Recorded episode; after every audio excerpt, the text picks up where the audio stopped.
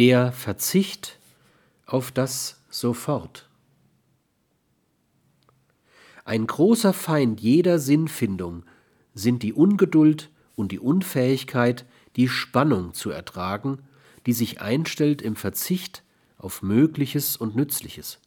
Nicht wenige Menschen sind der eigentümlichen Auffassung, dass die schnellstmögliche Befriedigung von Bedürfnissen höchste Lust bereite.